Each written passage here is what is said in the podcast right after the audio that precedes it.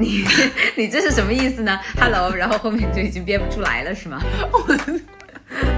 大家春节哦不对，新年快乐，新年快乐，新年快乐！这是我们二零二一年的第一期播客录制的现场，欢迎大家来到喜福会播客，我是小猪，我是小杨，小猪和小杨在这里给大家呃再次祝愿大家新年好，二零二一年大一年平平安安，健健康康。我为什么说起了吉祥话？对啊，这真的太官方了。就是我跟小猪都是刚好也是趁着之前的那个假期嘛，就是也有出去玩儿一下，就是放松了一下。我觉得其实还是真的蛮好的，因为二零二零年基本上就没有一个真正的一个旅行或者什么 vacation，然后这是第一次，就是圣诞节的时候，然后我我现在真的是觉得整个人有有 relax 到，然后感觉做很多事情呢就会更加的。怎么讲，就是有动力一些哦。你有 relax 到啊，那还挺好的。嗯，对，因为我们我们在三亚这个地方住了九天，就是很让人震惊，对吧？就三亚怎么可能可以玩九天出来？就每天还是挺娱乐的，就是早上可能就 很晚的起来吃个早饭，然后去沙滩，呃，就是一躺就是可能一天吧。就这种真的是没什么 schedule 的，就就其实就会很放松。我在那里。三待了呃住了三晚上四天，我已经觉得玩不出什么花样。对呀，这里真的玩不出什么花样，而且到了最后就是吃饭，吃到最后就是你就会觉得很腻掉，就是都是那些。说实话，我真的觉得呃三亚的那个叫什么，就它虽然是个很商业化的地方，但是它有一些地方还是没有跟上，就比如说在。餐饮配套这个部分，就除了是那种海鲜市场，然后捕捞，然后吃海鲜，就就就其他，我觉得好像也没有什么东西了。对对，它毕竟还是一个旅游城市嘛，我觉得它的从整整体来看，还不是一个特别发达的城市。其实，嗯，而且我稍微这次有一丢丢失望，我是觉得啊，它真的商业化到了一个，我觉得我都感受不到三亚的人情味了。就我觉得挺 sad 的，就是我唯一中途只有一次，就是在你知道三亚它不是有很多海湾嘛，就是从另一个海湾到另一个海湾中途它有那种小小镇。小镇上，我们去吃了一家非常 local 的那种三亚的那种粉，然后呢，那家店的老板就是反正还是啊，跟我们唠一唠，聊一聊啊，让我唯一一次感受到了，哦，原来这就是这是三亚人民，嗯，是这样。然后中途其他任何时候我都感觉到都是，你知道，大家都是做生意的来，做生意的要赚你的钱，然后你感受不到三亚当地的一个风土人情，这些是，嗯，对。我。因为其实那里也很少有本地人嘛，大家也确实是怀着一种做生意的心态去的，然后都是想就是宰一笔游客呀，觉得好多都是这样子的心态。然后要么就是从各地去的那些在那里卖买房子的人，主要是东北人民，好多东北朋友啊，我真的是，我就说，哎，怎么回事？然后直到我我我那天还在黑龙江省三亚市。我直到那天在我们的群里面发了这一句，我说为什么我觉得到处都是东北东北大大哥大姐，然后别人才跟我讲了你这个刚才说的这个梗，而且很有意思的是，我我那天给小竹发微信，我说为什么到了晚上。三亚的市区那些公园啊，或者是那些 mall 的门口啊，很多做直播的人，就是他们就是露天做直播，各种各样的，有唱歌的，有那种讲段子的，嗯，然后反正公园嘛，还一群人围着看。其实，在其实我觉得可能在上海比较少，但是其实我觉得在比较下面，呃，比如说二三线城市甚至更小的城市，其实这种现象都还比较常见。哦，在户外做直播，对。好是，其实包括我在上海，我的那个商场，我都看到过挺多做直播的。哦，真的？啊，他们是做什么？快手那些？我不知道，可能也就是什么抖抖音啊、快手啊，或者是什么带货、什么淘宝带货呀，就这些吧。好的，因为因为当时我我说了，为什么就是在三亚的公园里这么多人做露天户外直播？别人跟我说，他说因为三亚很多东北人呀，就是因为你知道，大家都知道快手的受众还是主要集中在东三省地方嘛。就这个应该是的吧，就像辛巴这种人，呃，他的那个对快手，快手肯定是比较所谓的底线底，呃呃，稍微 lower tier cities，呃那种对。但是大家我们都知道东北的是什么，呃，现在的几大产业是什么？烧烤、洗浴和直播嘛。哦哦，真的，这是东北的新三大产业啊，已经不再是。因为其实就是你想，这个是很符合他们天赋的嘛，他们不是喜欢就是。嗯，就是唱歌、唱跳啊，唱歌跳舞啊，演绎啊，这方面就是很厉害的呀。哦，就是就是搞文艺这一块啊，哦，对对对对对，我都忘了二人转这个事了。但是你，但是我确实你跟我说的时候说他们做直播，我确实忘了这个茬儿，就是说。呃，他们有很多东北人在三亚，这也是为什么那个直播产业在那边也看得到啊。好的，好的，不错。其实这一次，我觉得，所以去三亚还觉得跟我想象中的那个体验感挺不一样的，就还算是挺有意思的。就是走遍祖国大江南北，就会发现每一个城市的它的那个特色，就我还挺喜欢这点的。而且我真的觉得在三亚很好的一个方式就是，呃，骑一个摩托车，你可以看到好多东西。嗯，就是我们就是租了一个摩托嘛，然后到处晚上就是骑来骑去。的，然后就是，所以我才能够看见这种直播的现象，就是比如说，包括去呃那种小镇啊，跟那些当地的那些阿姨啊聊聊天啊，吃两个椰子啊，这种我觉得挺好玩的。嗯嗯，好，啊，他推荐大家去后海冲浪。嗯，后海不是北京那个后海，后海是那个海棠湾那个后海村 的那个，那里是很适合。就是初学者去冲的啊，那可能万宁那边呢，就是那种比较高阶的，就是已经会挺会冲浪的人会冲的会呃过去会比较多一点。嗯，如果说是学的话，我觉得在后海村还蛮好的。好的，那我们三亚的那个旅行心得就更新到这里，接下来我们进入正题。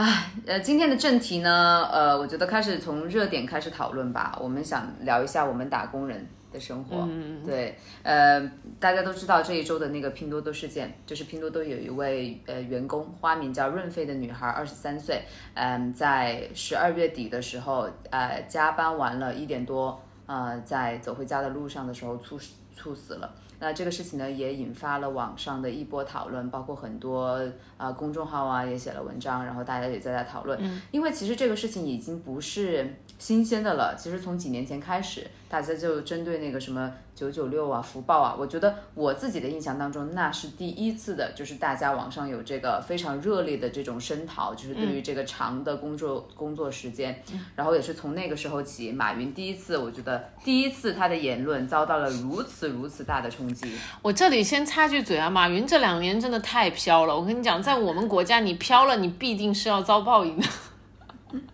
你看看，你看看，现在先看一下阿里巴巴的股票。好好好，这个是岔开了，你继续。嗯，对，然后，然后我是觉得说，其实就是观察到的一个现象，因为这几年我觉得大家的心态就是从那种。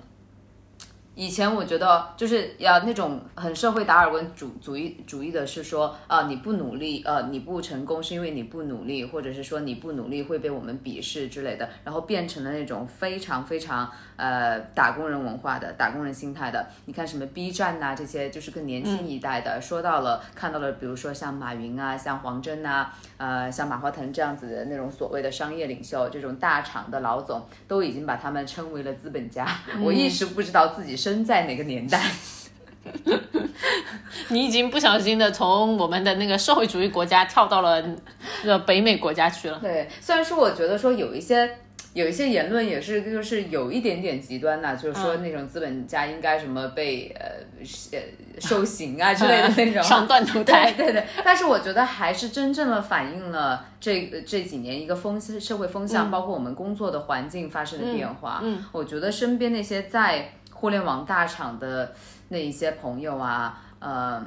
确实，我觉得看到他们的那种工作状态、工作形态，然后再套用我自己，我觉得我自己是完全没有办法接受的。我也是不行，就是为什么我一直不愿意踏足这个互联网所谓的这些公司的行业。我其实对这个行业觉得蛮有意思的，就是真的是非常棒的一个行业。但是中国的这个互联网行业的企业文化，真的没有哪一家我觉得是没有问题的。嗯，就都有。我觉得本质上就是对于人文这件事情一个践踏的这个问题，所以我这个是我的底线，我无法接受。其实都不光是你刚才说的这些互联网的大佬了，就之前嘛有那个就是叫西贝莜面村，对吧？嗯，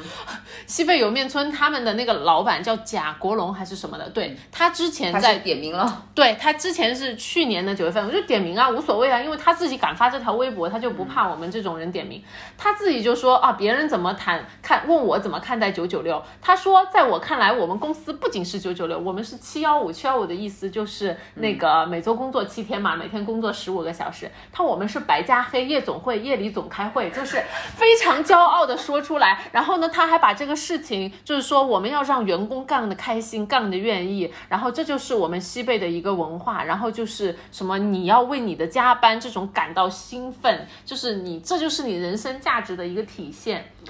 然后哦天哪，我觉得这种他就是把自己的脑已经洗的，就是我觉得外人就是无法进去跟他说理了。嗯啊，虽然网友们都在讲说你这么违背劳动法的事，你还把他说的这么冠冕堂皇，因为现在劳动法就是形同虚设呀。嗯，我觉得其实这个很大部分上也真的是反映了，就是他们上一代的那种企业家和我们这一代的可能刚出社会的年轻人。呃，那种时代的不一样，因为他在他们那个年代，可能真的就是努力就能有很多很多出头的机会。但是实际上，现在的年轻人发现，我不管再怎么九九六，或者是像拼多多那样的十一十一六，我也永远是一个打工人，我永远做不到你马云，做不到你黄峥。嗯，包括这一次拼多多，我觉得也是有一些让我感到就是非常震惊的词汇，就比如说叫做本分。啊，对，这拼拼多多就是一般有什么国训嘛，这是他们的企训，就是企业的训训条。对，然后这个本分呢是怎么回事呢？来，我跟大家念一下，有一个报道哈，说 在拼多多，黄峥强调本分，当员工月工时达到三百个小时，系统会显示显示您已本分。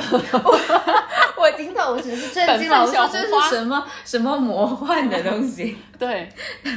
然后那个对关于本分这个事情嘛，就是他们我看了三联的那篇文章，因为是采访了就是润飞之前的一个前同事，那个人已经离开拼多多了，他就说他们润飞已经成为他们整个公呃不是润飞不好意思，本分已经成为他们整个公司的一个那种内部笑话，就是当他们一开始中午吃午餐，大家讨论一些公司的八卦的时候，同事之间就会互相的说你本分一点，然后一群人哄笑，就是。这已经成为一个非常有趣的内部笑话了。嗯，我觉得它包含几个点，一个就是你一定要遵守上级或者是公司的规章制度。然后我觉得它这里面强有非常强烈的封建主义色彩。对，就是本分这个词是什么的？用来规训，就是告诉你社会等级和阶级的。对，就是就是你不该说的地方就要不说，就是你不能越级，你不能。嗯，你是一个打工人，你是一个小喽啰，你就不能说那些不符合你身份的话，就是这个意思。或者是也不要想说你自己可以去撬动和撼动什么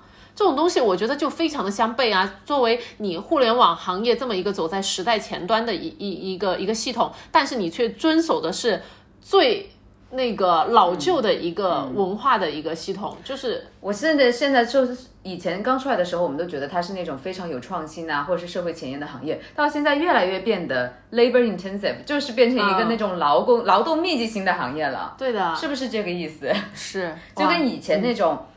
就是搞那种工厂啊，或者是搞纺织啊一样的。嗯，我觉得像呃，我们坐办公室的这些所谓的白领啊，以前大家不都是有一个开开一个笑话说，其实我们是跟那种纺织厂的那种流水女工，就是比如说一百年前的，其实是我们的工作性质是一点没有区别的，甚至我们需要更多的呃头脑来做这个事儿，但是我们的那个性质。真的是不变的，没有什么区别，只是我们可能换了一个办公场所而已。嗯，特别有意思的就是资本的，我觉得是在特别纵容拼多多这样的企业的，因为呃这个事情，这个润肺猝死的这个事情爆出来之后，股价是有一个下跌，但是没过几天，这是之后拼多多的股价又是那种百超过百分之十 percent 的又在上涨，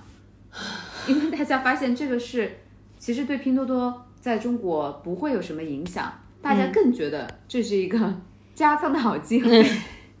就很讽刺，我觉得，嗯，居然就是没有得到啊，我觉得这种真的很可怕耶，就是除了就是他们被央视点名了之外。其他我觉得就好像并没有，因为我本来觉得这种事情嘛，你是会受到社会的一个谴责，然后你的公司其实是会某种程度上受到影响，你可以去产生你公司内部的一些反思。但是我觉得这件事情好像对他们并没有任何的影响一样，嗯，就除了大家网民在声讨，但声讨又怎么样呢？还是不影响喜欢呃便宜的那些人继续去购买它呀？还是不影响喜欢炒股的人继续去入仓啊。嗯，就是我就觉得这种事情你真的得不到那个就是惩罚，然后它绝对是就会变本加厉，越演越烈。嗯，而且我我感觉现在在中国社会，这种加班的这种文化都已经不仅仅是在互联网行业了，我觉得是带动的全社会都是那么一个风潮。对，嗯，那罗拉。嗯，就是在你的工作经验当中，有没有任何的那种，比如说九九六啊，或者十一十一六啊这样的经历呢？哦，我没有，但是我的伴侣有加班 stigma 的行业，咱们来个排行榜吧。就是我当然不知道，就是做像我的那个老公是咨询行业，就是这个行业，我觉得也是，就其实都不光是咨询了，我觉得放到就是任何的比较偏，呃，虽然他们是叫 firm，然后还有一种什么 agency，任何的我觉得就是偏乙方一点的公司都是。有点吓人的，嗯，就在加班这件事情上，然后呢，特别是以咨询公司著称，就是他们就是那种非常咨询公司啊、广告公司啊这种，就是很，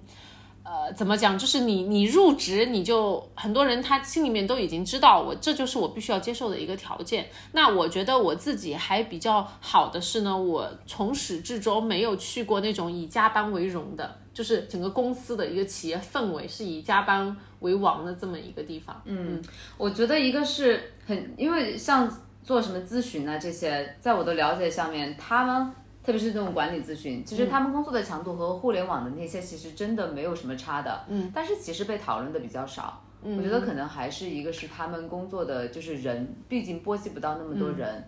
然后对社会呢。其实了解这个行业的不够多。对，还有一点，我觉得是这样子的，互联网的行业就是中国互联网，因为非常的牛逼了啊，基本上都是国国民营企业，就中国企业。那这个管理咨询呢，基本上都是洋企业。然后呢，外国公司呢，啊，这里大家可能又觉得我崇洋媚外一下啊，没 没关系。然后就是基本国外的公司，它在人文关怀这上面，它还是很喜欢去讲的这个事情的。对，而且也是会作为他们 HR 的一个。非常重心的重点去会去看的，那就是相应起来，我看到他们呃，我老公他们公司啊，就是一方面加班很厉害，一方一方面他们的 HR 又会不断的去。做一些人文关怀、企业关怀，然后告诉大家不要加班，周末一定要 enjoy 你和家人的时间，就是一边吹一边又做，然后做一些员工抚慰、抚育的什么员工快乐项目，然后每天呃就是组织很多什么 seminar，然后来讨论研究员工的心理为什么研究不健康。当然我们在开玩笑说这个是属于一种又当又立的那么一些公司，嗯，但是好歹好歹它真的是有人文关怀这一对的，是的，其实他们还是会做很多事情要去 care for 你的，比如说。他们也会经常做一些 survey 啊，虽然这些 survey 最后收效可能是甚微，但是呢，至少公司从高层的一个角度来说，他们是有在 care 这件事情的。没错。但我觉得跟中国的互联网企业不一样的是，咋你看看马云说的什么话，那贾国荣说的是些什么话，就你就知道，就是。而且这个拼多多这件事情出来之后，黄峥连回应都没有。对，而且哎。这个真的，当时你们觉得他是他首先就是一个还蛮低调的人，我觉得他真的是站在拼多多后面，他很少出来说所这些像马云一样高调的一些话的，而且他自己的考虑吧。嗯，然后另外就是大家也知道，拼多多当时不是在知乎上面还回复了这个事件嘛？反正无非就是是说啊，这个什么有什么大惊小怪的。后来说他是一个供应商的，用了自己的。哎呀，我觉得这个事情甩锅谁不会啊？就是自己敢做又不敢当，就是何必呢？所以其实我觉得这个还是。挺有本质上面的一些区别的，就是为什么呃，包括像其实也都不光说是咨询了，包括像很多那种广告公司，他们很多时候也是洋企业嘛，那他们其实那种文化上面的东西呢，还是有一点 top down 下来，我觉得有一些遗传和保留，就是啊，至少还是有一些文工员工的一些关怀的一些什么项目啊之类，跟互中国的互联网就是有天壤之别，是。就是会，我我很喜欢，就是我所在的公司，就是我也觉得现在很难离开的原因，就是我真的没有信心出去之后能够找到一个可以在文化上面和员工关怀上面，嗯嗯，能够比拟的吧？我觉得很难很难在这里找到。呃，我我我我来说一下，我作为一个你的朋友来看待你的公司，因为小朱他其实他工作的话，我觉得其实是挺波动的，就是有很忙的时候，那他的工作强度也很大，那也有稍微平缓一点的时候，就还算是可以挣点下班吧。但他们公司，你哪个公司敢像他们公司一样随便给二十五天、三十天的年假的？而且我们现在有非常灵活的在家工作的政策。嗯嗯，而且他他们公司的二十五天是认真的让你请。就是不是那种跟你说啊，你来了我们公司之后年假随便请，结果呢最后你忙到就是一天都没得请。我是看到他每年真的认真的，就是经常是说啊不好意思，我下个星期要走了。对，而且这也是我自己的一个 principle 吧，就是嗯，你这就是我们当然也有同事是不休完的，那可能人家有自己的理由，或者是人家的家庭确实就在上海，他们他也不需要出去玩什么的。但是如果你真实的愿意，这是你。呃，这是你想推的一个事情，你自己很 keen to 休，你一定要休二十五天，那真的没有人会拦你的。嗯，包括这些老板，他也自己，像老板他就以身作则呀。有些老板走了，你就是找不到他了。我觉得这就是好的，真的是好的，真的是好的。我和包括就是有时候我在休假的时候，我给我的就是前面圣诞节的休假，我给我老板发工作的事情，我老板不回我。我连发两条，他不回我，我就知道我老板什么意思，我再也不给他发了。我老板都觉得大姐你就歇歇吧，就是别别那个了。是对，我觉得在这样这样的公司，你会觉得，当然也是我们和我们公司规模不大，我觉得可能也有关系吧。你会觉得你个人会被当成一个人来看待，就是你说的事情，别人可能会觉得是重要的，不会觉得说哦，就当你是一个零件呐，或者是你说什么大家也呃不听。嗯，我觉得你会会觉得有被 value 到，会被尊重的感觉，对，就是包括像我在我现在的公司，我觉得我是 treated as a person。那像有一些互联网公司，我说的。可能不太好听点，我就是 treat as 牲口。嗯，对，但当然啊，我觉得呃，像有一些互联网公司啊什么的，你那么强度的工作，我觉得还是有回报的，嗯，就是有有收获的，就是你还是有钱的。说白了，就你年终奖什么的。就我有好朋友，他之前是在腾讯嘛，然后他是做腾讯当时游戏那一块的。他因为是做游戏的运营，所以当他们有新的什么版本啊什么上线的时候，就是通宵，就是不回家打地铺。会的，然后非常 intense 的工作强度，那人家年终奖网传的发几十呃几十万几十个月的那个也是有的。对，那也是真的。我会觉得说。其实最终我们还是作为一个社会集体选择了这样的工作和生活方式。嗯，我觉得中国人我们一直对于工作是有一种迷恋的呀，对于劳动这个东西就是有一种迷恋的呀。嗯，对。我就特别想聊一聊，说为什么我们会发有这一个情况？我觉得不仅仅是在互联网，或者是有一些服务性行业，而是我们中国人整个社会，我我觉得我们就崇尚那种很吃苦耐劳，或者是工作时间很长，劳动的努力努力再努力的这种。张艺兴。的信息，就是张艺兴的名字，这种这种 culture，嗯，其实，在我们东亚三国表现的特别明显。曾经我们以为中国是不是发达了之后，我们就可以玩了，可不可以甩手像那种呃老牌的资本主义国家，什么英美法呀，然后什么。这一类的国家一样，就是大家可以稍微 chill 一点，稍微轻松一点，工作不用那么辛苦，享受一个比较好的生活。嗯，我们也觉得，甚至我们觉得我们的奋斗的目的就是达成这样子的。嗯，但是现在其实中国的方向是越来越往日韩那个方向在走。嗯，就是日本、韩国虽然他们是发达国家，他们虽然说他们的经济已经很不错了，但是他们的民众的幸福，就是他们的那种忙碌的程度，然后他们的社会不平等的程度，依然是非常非常高的。嗯。然后我就想到底是为什么呢？我其实当然我你这么现在一问啊，我马上脑子里面第一反应没有经过任何思考的是，因为东亚三国我觉得都受到儒家儒家儒学的这么一个影响。当然，我觉得这个可能要更 deep down 的，我要去看一下儒学里面是不是有这么样子的一些言论，就是来灌输大家的思想。但是其实这三国就是你回到最开始都是被这个思想或者是这个。儒学所 dominate 的，对，没错，或者是我们说的更广泛一点，就是文化吧，嗯，就是文化方面，包括我觉得有一个很好的词概括，就是本分。我也觉得，本分延伸出来的这种等级观念，嗯，我觉得这是很重要的，就是你一定是那种遵守的，就是不鼓励大家反映问题的，不鼓励大家 speak out 的。嗯，我觉得这样子的话，在一个很有问题的状况下面，大家更容易的是一些，更容易是接受，而不是说呃去反抗嘛。嗯，包括我觉得，其实我在一个公司，在一个就是中国人和。呃，西方人都有的公司，我觉得这样的差距是差别是非常的明显的啊。你是很多那些，比如说我们来自美国或英国的同事，我们在交谈当中，就是他们提出的那些，比如说公司的问题或者是他们不满的地方，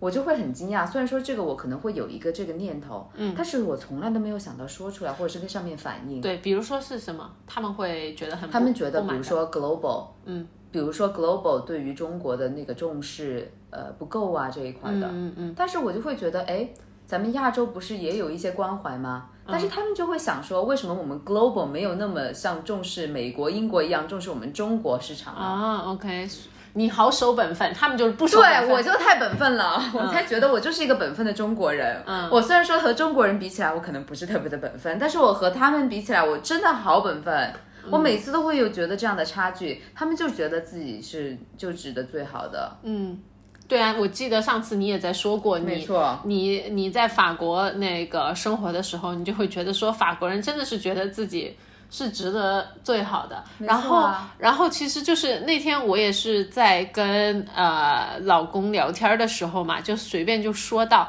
什么放假这个事情，然后我就说我说那谁都不能跟法国人比，我说整个夏天都是在放假。他说啊，我真的觉得法国人很懒。我然后我当下就反驳他。我说人家法国人懒，你看人家生活的多好，中国人不懒，生活的好像还没有法国人好。那我为什么不懒呢？我凭什么不懒？懒挺好的呀。呃，如果懒也有一样的生活的话，但是关键是在我们的这个社会里面，就是你懒不来什么，你真的要不停的干，不停的做，你才能保保保持自己的生活。你真的需要吗？我觉得这个就是就是一个人这么做了，然后两个人这么做，接下来一百个、一万个，整个城市的人都这么做了。但如果我能够有一个人反抗，然后联动着一。百人，然后所有的人，所以说，我觉得这是一个集体选择的结果，就是我们没有选择自己的尊严和自己的福那种 well being，对，没有选择 well being，而是选择了算计和竞争，嗯，就是我们作为一个社会，我们一一一道做出了这样的选择，或者是说白了，说到底啊，就是还是更爱钱，嗯，对不对？因为你这么努努力，这么所谓的上进，你是为了争什么呢？我觉得很大一部分不就是为了看着就是。自己拿到手里有多少钱吗？对，这个是真的。然后我又另外一方面，我又发起了一个疑问了：我们真的有那么缺钱吗？就是我也知道中国还是有很多贫困的那些人口，那他们呢？就是我我，但当然，现在我们的这个话题点可能更多是在讨论城市，但其实很多城市人。就是我觉得大家没有那么缺钱，你觉得可以保持一个基本的一个生活是吗？因为我真的我自己以来一直我我也不是一直以来啊，我觉得特别是到年纪大了一点，我总归想明白的一件事情呢，就是当我们达到了我们生活的某一个。标准的时候，物质的标准的时候，你再赚多少钱，都对你的快乐影响程度很低了。这个是有社会科学的这个佐证的啊，这个确实是你有一个那个 income，你达到了之后再往上的，它就是不对你的幸福有任何增加。是的，是的。然后我觉得其实像现在我感觉啊，我们城市的一些人，他们其实都达到了，但是呢。还是在继续的往上，就是不断的去去努力去拼。这是一个游戏，其实你进去了之后就很难出来了。你让人就是很多人其实，我觉得因为我们对于物质的需求就是还好，嗯，但是可能有一些人他也不是说需求物质，他可能是在跟别人比。啊，OK，那这方面的人我确实是没有对，可能就如果说哈，如果说他身边他进了互联网或者是进了一个所谓就是比较薪水比较高的行业，身边的人都是这个样子的，嗯，他就很难再退回去了。嗯，我觉得，呃，是你这个放小到一个企业，大到。我觉得这个企业连带的整个行业，甚至是比如说到达我们整个整个上海或北京啊，整个国家，就是都是我。然后我自己就是感觉像被卷在这个里面，就是真的是被推着走。我没办法，我要在这里生活工作，我就只能适应这种规则。没错，虽然我自己其实不太相信这个规则，因为我我自己现在的一个想法就是，我我之所以觉得啊，我现在的那个焦虑程度比以前低了一些，就是可能我感觉前一段时间我想通了这个道理。就是我觉得我现在我们家庭整体的收入已经达到了不用我担忧吃穿的那个程度了。嗯，当然也不是说哦，我这个这个这个这个线设的非常的高。因为那天我在问我一个自己创业的好朋友，就是他说他跟我讲他很焦虑，但是我这个朋友其实收入真的很高了，已经就他自己做那个游戏公司嘛。然后我就在问他，我说你的那些游戏的投资人，你看看他们每天快乐吗？他们比你有钱这么几百万倍。他说他们比我焦虑几百万倍，然后我说那这个事情的意义在哪里呢？就是，所以我我有时候就是会有这么样子的一些灵光一现，让我感觉其实很多事情都是徒劳的。是，就是徒劳动。嗯，因为我们进入了这个游戏，我觉得好好难。他自己身边的圈子也会发生变化。你他他焦虑，他他接触的是比他更有钱的人，他怎么不焦虑呢？比他更有钱，比他更焦虑的人，然后他会觉得我钱也不够，我的焦虑也不够。真的，而且而且其实还是有一些家庭的那些压力在嘛。就比如说年轻人想到他一定要有一个房子，嗯，对。如果他想想在对北上广深有一套房子，他的那个对于自己财富的那个预期啊，又更不一样了。是的，好吧，这个话题一谈到，我觉得一切又变得开始沉重了起来。我觉得还有一个原因，其实也是很重要的，就是我们从小养成的惯性。嗯。我们小时候谁不是从六点开始，七点开始早自习，一直到晚上学到晚上十一二点，而且每周都是六七点。嗯，我们现在是不是一种返祖？是不是一种对想念我们的作为青少年时候的生活方式？我我觉得真的是因为自从咱们新中国成立以来，因为毕竟我觉得我们新中国成立的那个环境和条件是比较差的，就是我们所所以其实我们的祖辈啊那些他们都是要靠真的非常强。强度的一个劳动力，才能够保障自己的一个生活。你听啊，我爸从小就是，包括你的父母，就特别是我爸爸，他们从小是在农村长大的，什么砍猪草啊，早上背几座山的猪草啊，什么柴火啊这种之类的，就是那可能当年嘛是他们在农村，那那就是只能有这种劳动力。那这种事情呢，我觉得是一直根深蒂固的，影响到了我们这一代，那可能就是更多的是脑力和时间的付出。对，这个刚好是我想说的另外一个点，就是代际。就是因为我们前面两代我们的父母其实都是因为努力而受益的，嗯，就是他们其实就是崇尚觉得我们应该吃苦吃苦耐劳的，我们小时候都是那么觉得的，就是应该努力啊，就是应该尽自己最大的努力，就觉得好像松懈下来，就是觉得总是有些什么事情要出错。但我觉得是这样哎，他们都没有因为努力而生活发生质的改变，而是因为努力和就是不饿死。那个时候真的是。更多的是，你如果不付出这么多的劳动力和辛苦的话，你真的就会饿死，你就得不到工分。所以说，我们有很很很强大的忧患意识啊。对，就是总是觉得你只要停下来、慢下来，你开始享受生活了，什么事情就要出错了。我很想知道法国人有没有“生于忧患，死于安乐”这种类似的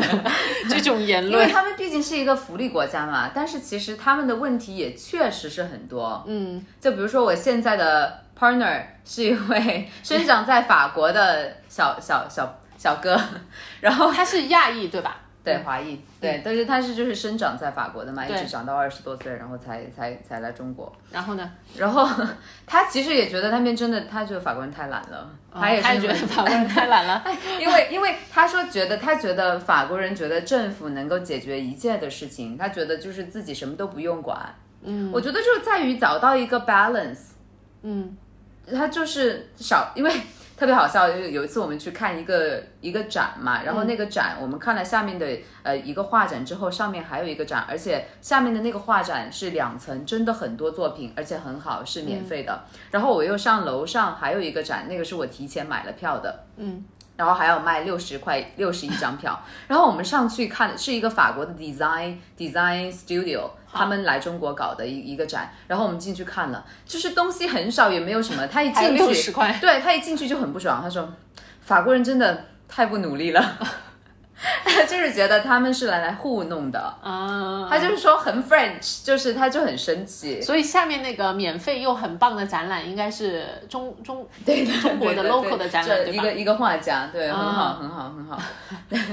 然后就是是也确实是能够看出来是糊弄的，他是觉得就说就是。呃，在这里又说自己是巴黎来的，就是一个名头，然后对，但是 again，再像我说的，他这么懒，但是我觉得整个国家的人民给我感觉幸福度也还不错呀，是，就是那毕竟毕竟积累，我就是觉得很神奇，就是他们积累起来的那些行业啊，都是那种感感觉。可以让他们就是他们的话，他们早就掌握了话语权。比如说，他说什么是时尚的，嗯，或者是说什么是高级的什么是奢侈品，嗯，我他妈随便标多少，也不是什么 labor intensive 的，就感觉他们把那些那些定义世界、定义潮流、定义我们文化的东西就已经抓住了。嗯，OK，所以这就是 trend setter 的优势。然后我们这种 trend follower 真的只有在后面，没错，嗯，追赶。对我甚至看到，呃，刚才又说到一个我们从小就是那么努力的，嗯，工作嘛。其实我们不得不承认，呃呃，不是从小努力工作，努力在学习。我们不得不承认，就进入这些互联网大厂的这些人，更是我们那些优秀学生。嗯，就是。他们好像不那么努力，不一天到晚工作那么多时长，他会觉得就是自己没做到位。嗯，因为我觉得他们从小都是那种学习最努力，然后呢看书晚上熬最多的人。嗯，而且你身边，而且你身边都是这个氛围，你自然就接受了。嗯，你如果说你身边呃一切都是那种有很多时间正常上班下班点的，就是他们已经在那个圈子里。他们都其接触不到其他正常上班的人了，可能，嗯，他们所有的那些联络人也是和他们一样的时间。而且有时候我觉得这里我提一个小问题，就是还不包括啊，就是有时候你其实工作做完了，但是因为呢你有 peer pressure，同事没走你也不走，然后大家就互相你不走我不走，大家都不走，明明都没事了还是不走，对不对？就是我觉得肯定也是有的，当然一方面是因为强度大，还有一方面也是这种。就是拖嘛，嗯，就是拖，然后呢，你上班时候摸摸鱼，然后最后大家都来变成加班了，嗯，我觉得有的呀，对，这个其实就是在日本文化当中特别特别的明显。哦，日本就是领导不走，所有人都不能走，嗯，对，所以说所有的日本人都跟着耗到那种，其实他真的是在做那么多事情，做那么有效率的吗？其实不是，就是为了不让领导先走，嗯，哦。太哦不是，就是为了等领导先走，对对对，要不然就是很不尊重，就是自己的上级。对，为什么我就觉得真的就有点搞笑哦。说到日本这个事儿，呃我想到一个特别好笑的，就是你知道 Zoom 就是 Work from Home 嘛，大家不是都在用 Zoom 吗？嗯。然后在 Zoom 刚刚在日本推出的时候，就是遇到了很大的一个困难。嗯。为什么呢？是因为是因为大家上了 Zoom 之后。不知道谁是领导，就是就是领导没有那种，比如说他排在他的那个头像会大一点，因为 Zoom 大家的头像不都是一样的。吗？嗯，然后也没有那个顺序也是那种乱的，嗯，就不知道谁是领导，显不出领导那种高级，嗯，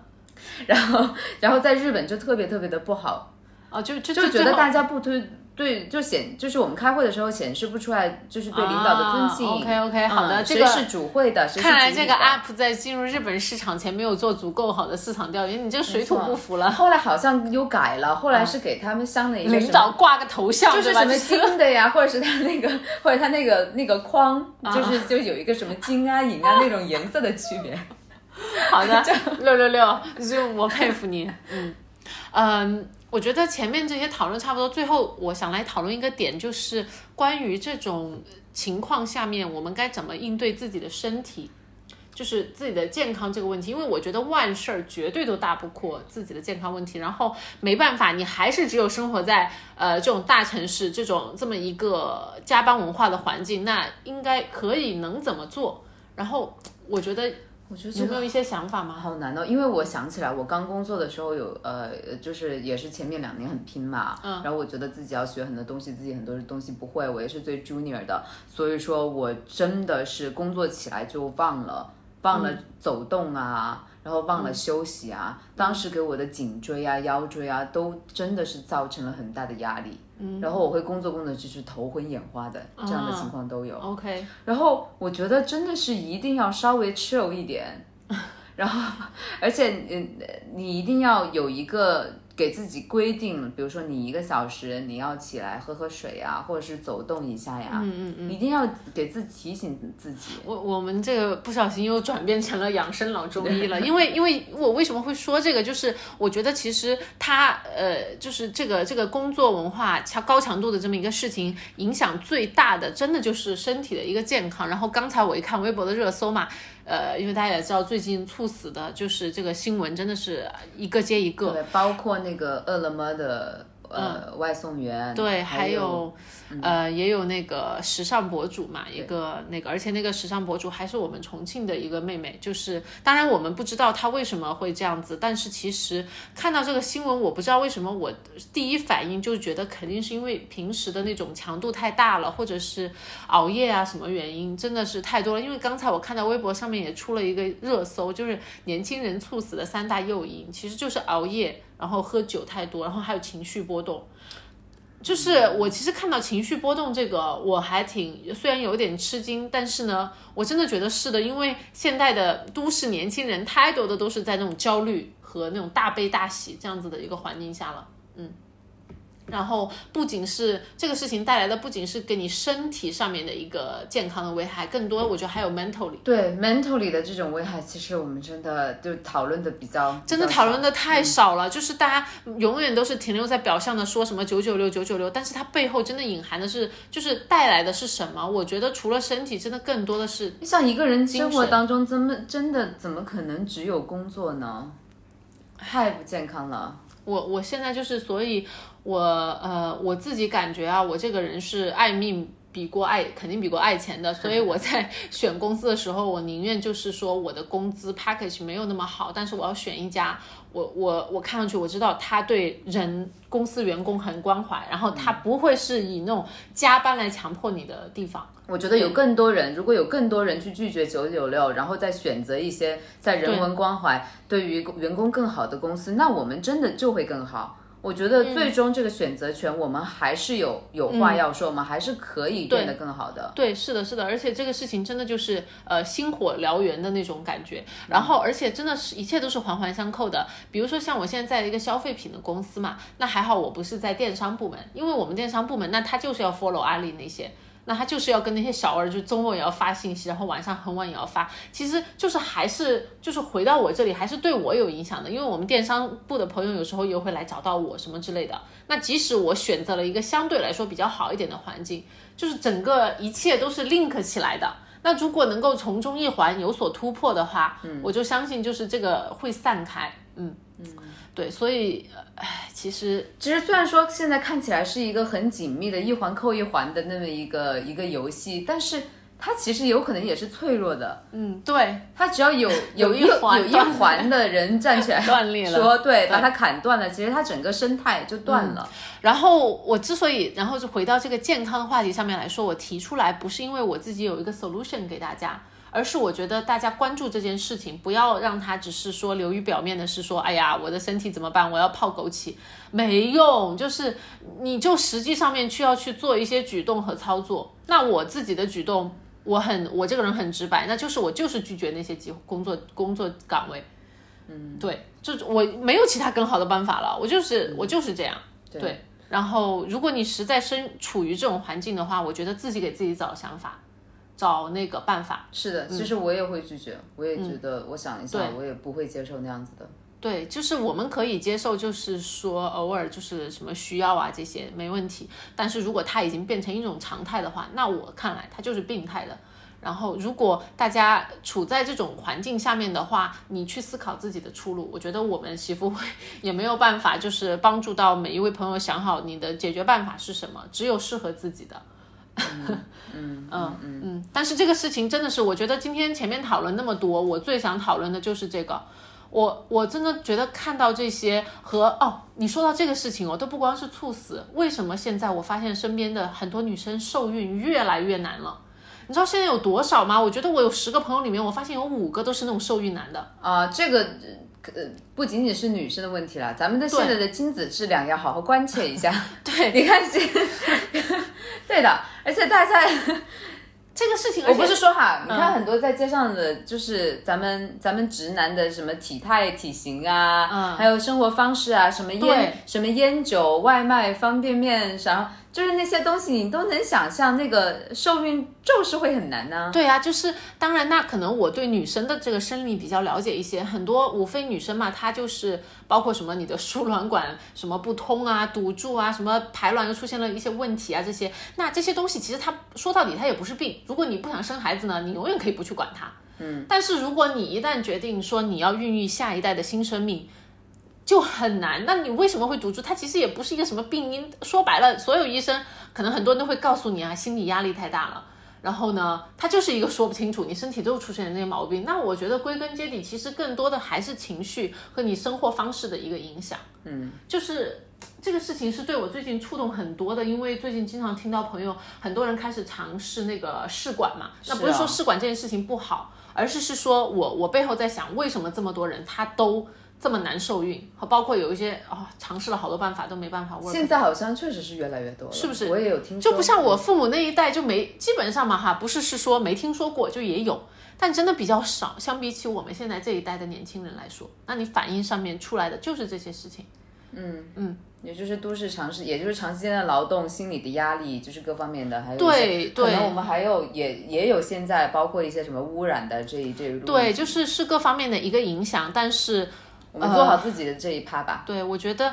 这个事情引发大家的思考，所以希望它不要成为一个我们只是嘴上说说的，而是你真你心里面会去想，然后行动上做一些改变的事情。对，呃，我觉得有一个观念嘛，就是大家不要。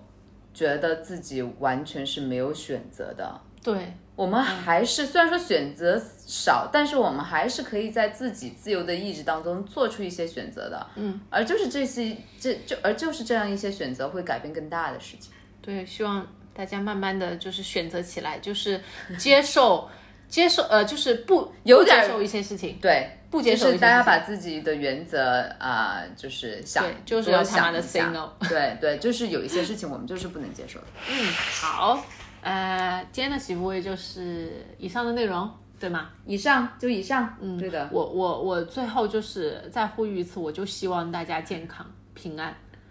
就是三十岁的我觉得健康和平安是最重要的两个 topic。